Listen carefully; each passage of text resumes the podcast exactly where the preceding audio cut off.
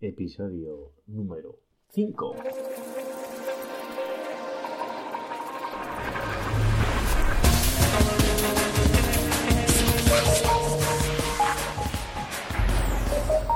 Muy buenos días, queridos oyentes.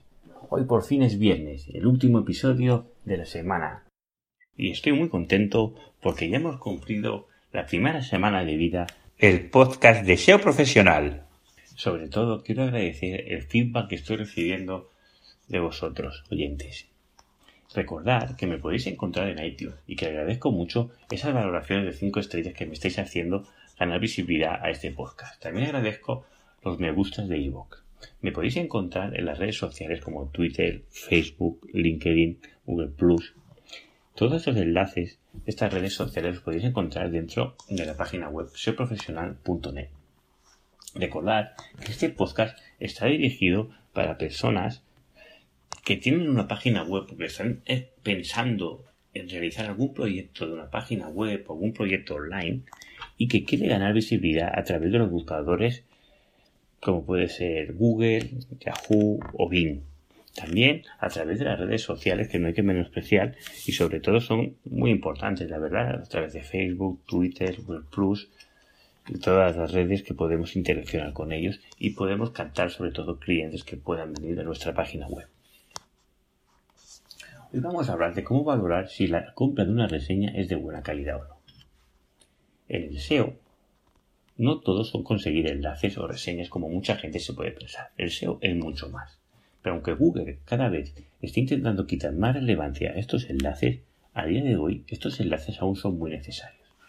Lo más importante en una reseña que puedes comprar es que te pueda aportar tráfico a tu página web y que sea de la misma temática que tu página web.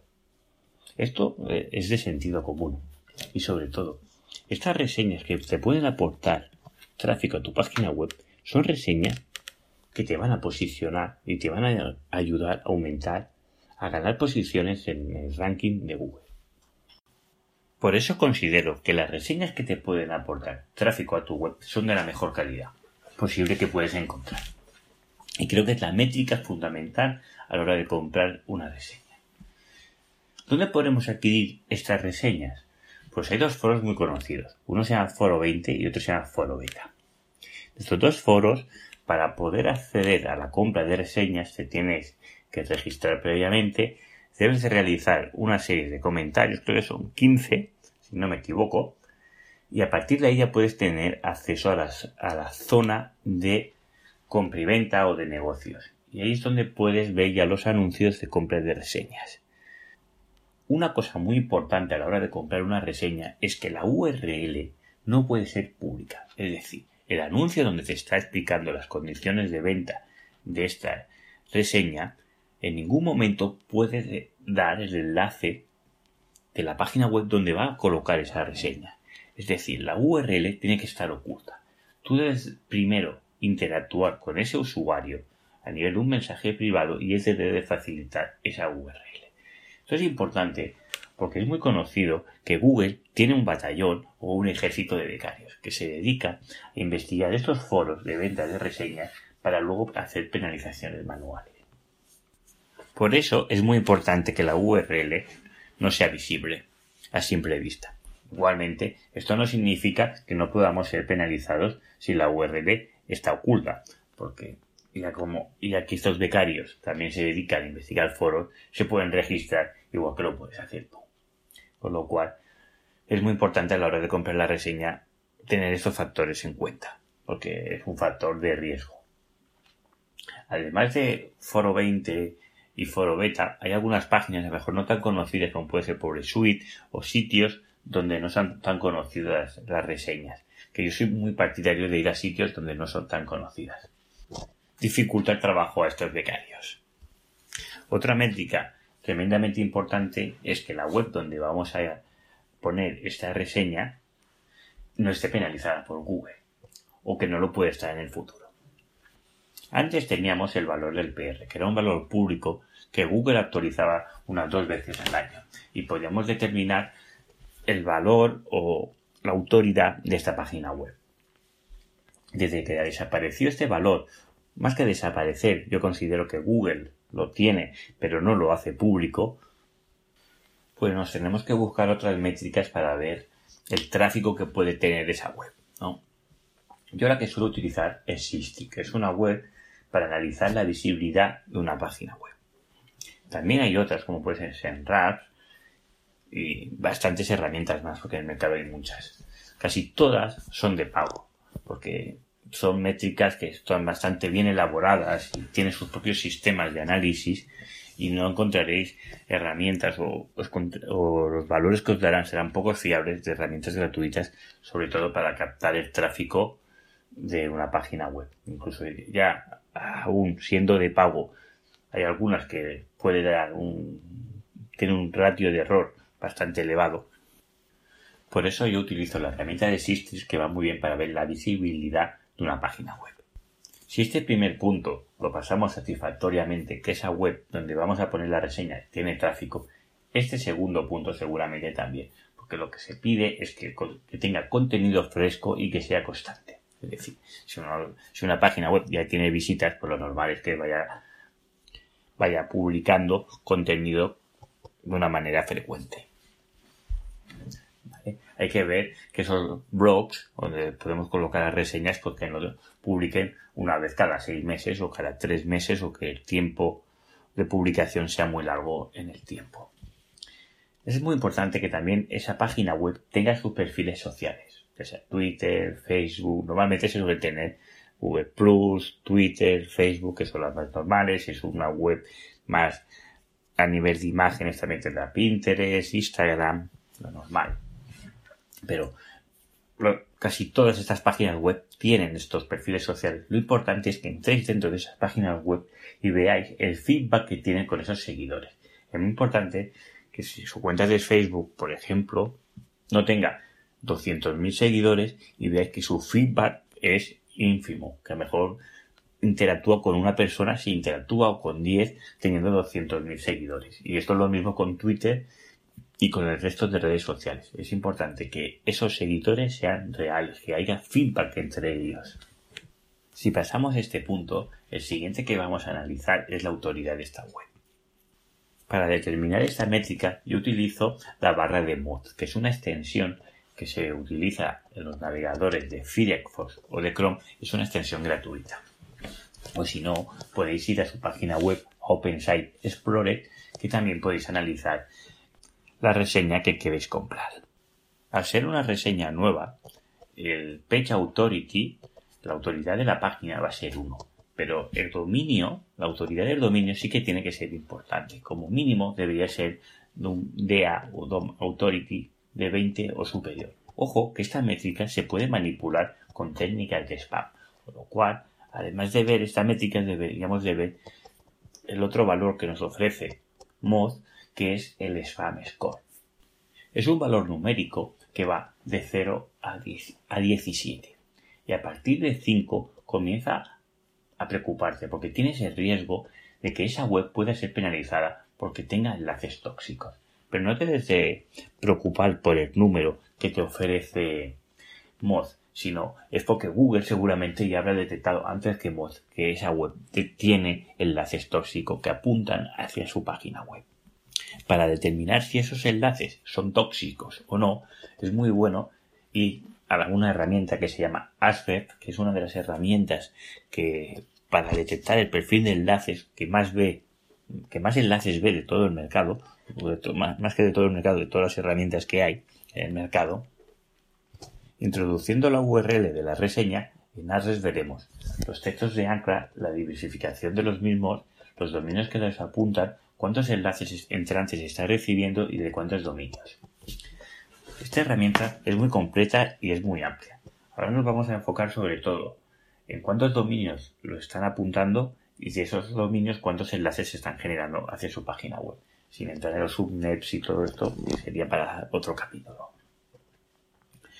Resumiendo, textos de ancla, porcentajes de los textos de ancla.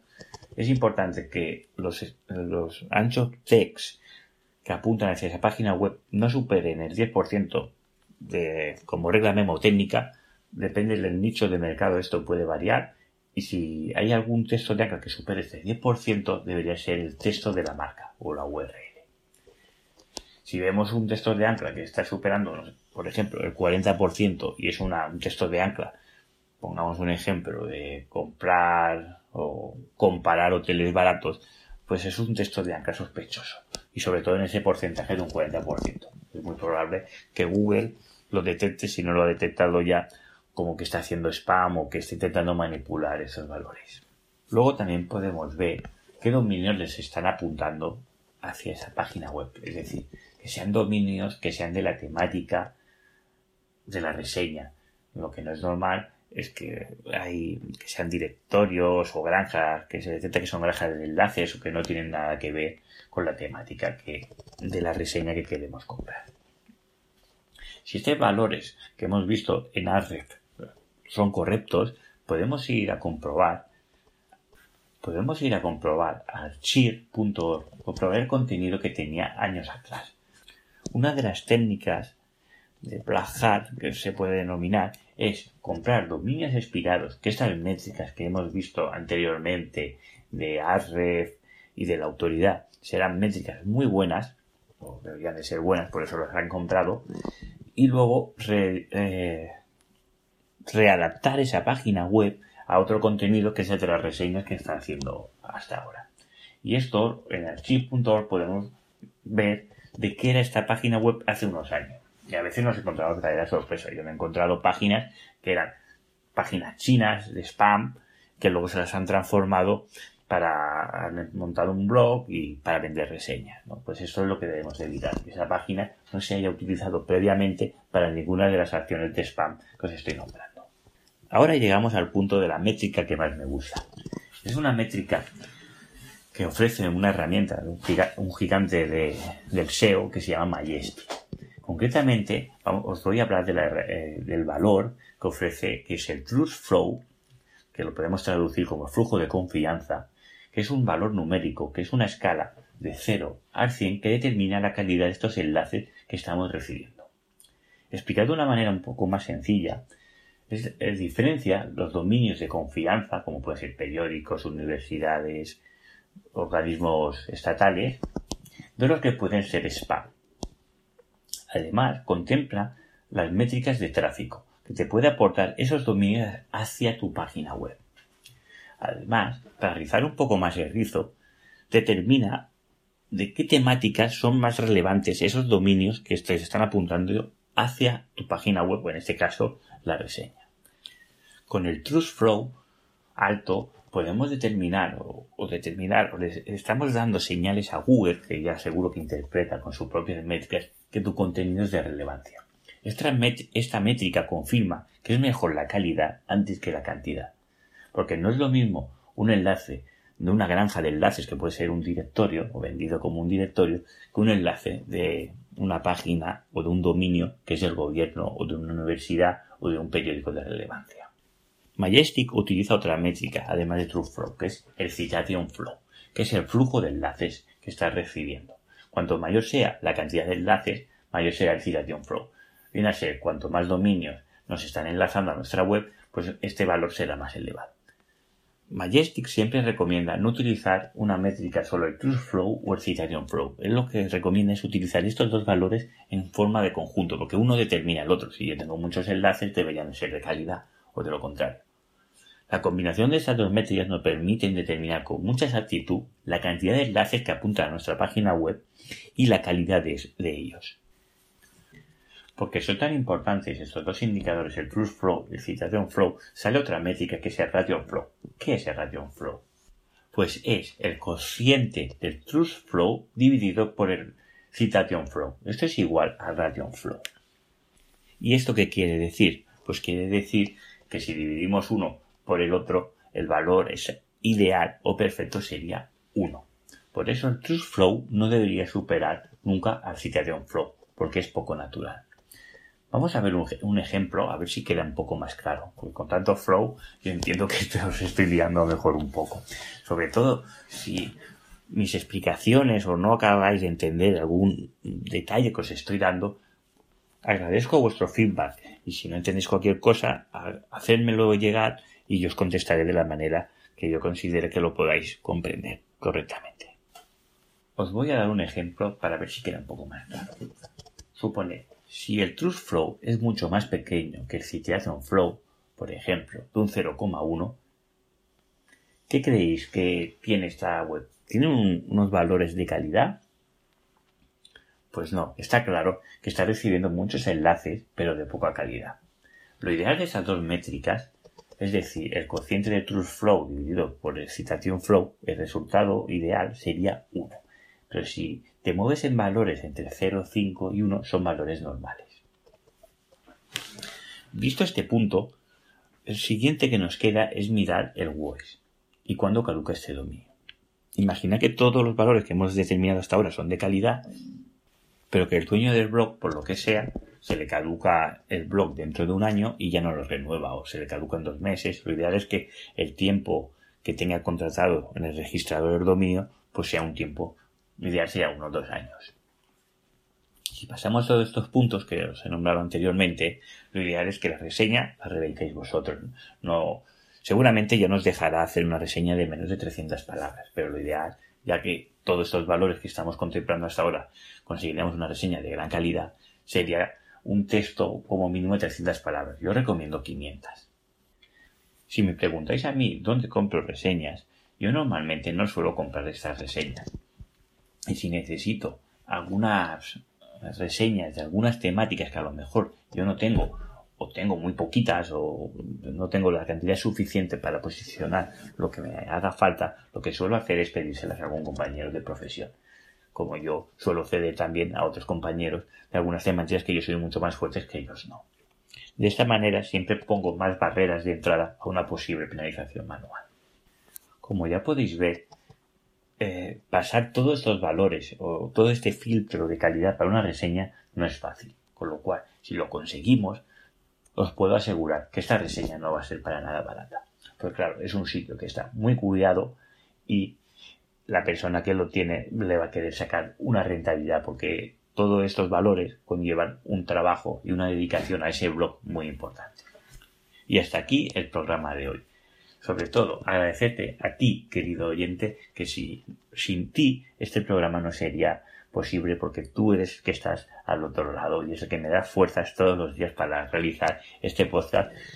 Todo mi entusiasmo por el SEO y el posicionamiento Agradecerte que hayas llegado al final del programa. Si tienes cualquier duda, me la puedes hacer llegar desde mi página web desde el formulario de contacto. Agradecerte, sobre todo, que me puedas valorar en iTunes con las cinco estrellas que ayudan muchísimo a dar visibilidad a este programa en iVoox a través de me gusta. Me podéis encontrar en las redes sociales, como os he comentado antes, en seoprofesional.net. Agradeceros muchísimo que estéis ahí y sobre todo que tengáis muy buen fin de semana y nos volvemos a ver el lunes con muchas más cosas y estrategias de SEO. Muy buen fin de semana.